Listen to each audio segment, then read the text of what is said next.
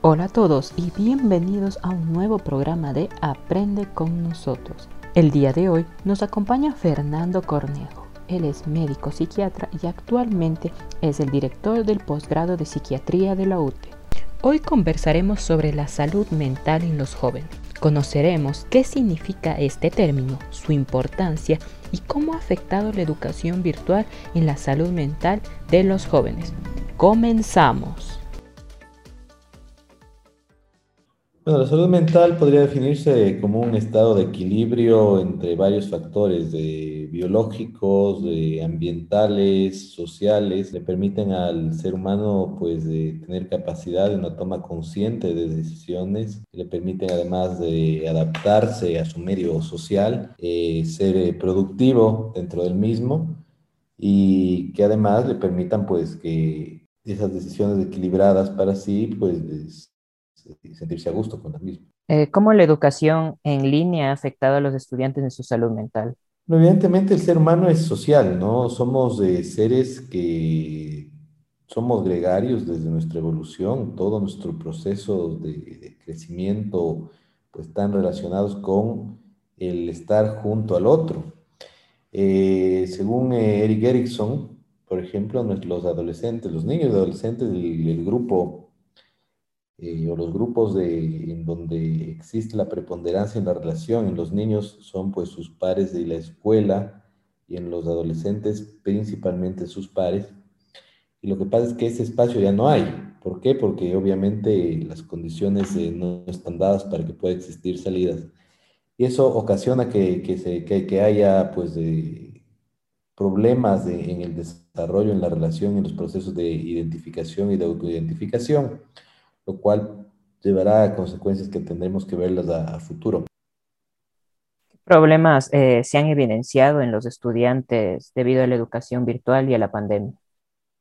lo que principalmente hemos podido ver es que los, los estudiantes, en general, hay algunos estudios que hablan sobre eh, desde problemas con generales, ¿no es cierto?, como eh, falta de concentración, pero bueno, como problemas de concentración, ansiedad, eh, irritabilidad en una cantidad importante de los niños, niñas y adolescentes que están cursando, ¿sí?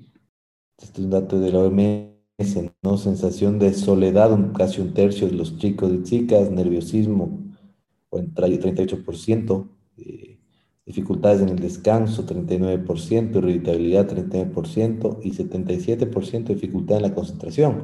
Y de eso nos podemos salir a tres patologías, ¿no? De depresión, ansiedad principalmente y trastorno por estrés postraumático en menor grado, que son lo que, las patologías que ya aparecen después de, de fenómenos de estas naturales. ¿Por qué es tan importante la salud mental? Porque en redes sociales se han visto comentarios de que por ejemplo, la salud mental es nueva, de que es de la nueva generación, que eso no había antes. Bueno, eh, yo creo que no, es un tema de la nueva generación, sino que poco a poco lo que hemos encontrado es que eh, existe una mayor conciencia por parte de la sociedad en que no somos eh, solamente un bienestar físico, ¿no es cierto?, sino que el bienestar y la salud está involucrado a lo ambiental, a lo social y a, lo, psíquico, ¿cierto? Eh, y las nuevas generaciones sí lo han ido reconociendo y han reconocido que eh, a veces es necesario pedir ayuda y eso va eliminando un tabú. Eh, problemas de salud mental ha habido siempre en la historia del mundo. ¿sí? El tema es que antes era un estigma o todavía sigue siendo un estigma, pero ese estigma se va reduciendo y eso es bueno gracias al trabajo en identificar la salud mental como un derecho. ¿Y qué se debe hacer? Se debe colocar a la salud mental como eje transversal en todas las políticas de salud. ¿sí? Garantizar una provisión de servicios de salud mental, eso es fundamental. No hay una provisión adecuada y suficiente. Construir servicios de salud mental para el futuro. Fomentar servicios de atención de primeros auxilios psicológicos, por ejemplo, para que la gente tenga la posibilidad de tener eh, inmediato auxilio en el momento que necesite y poner especial atención al personal sanitario para que en estos momentos en donde hay dificultades, pues ese personal puede atender a la gente. Gracias por acompañarnos una vez más. Hasta la próxima.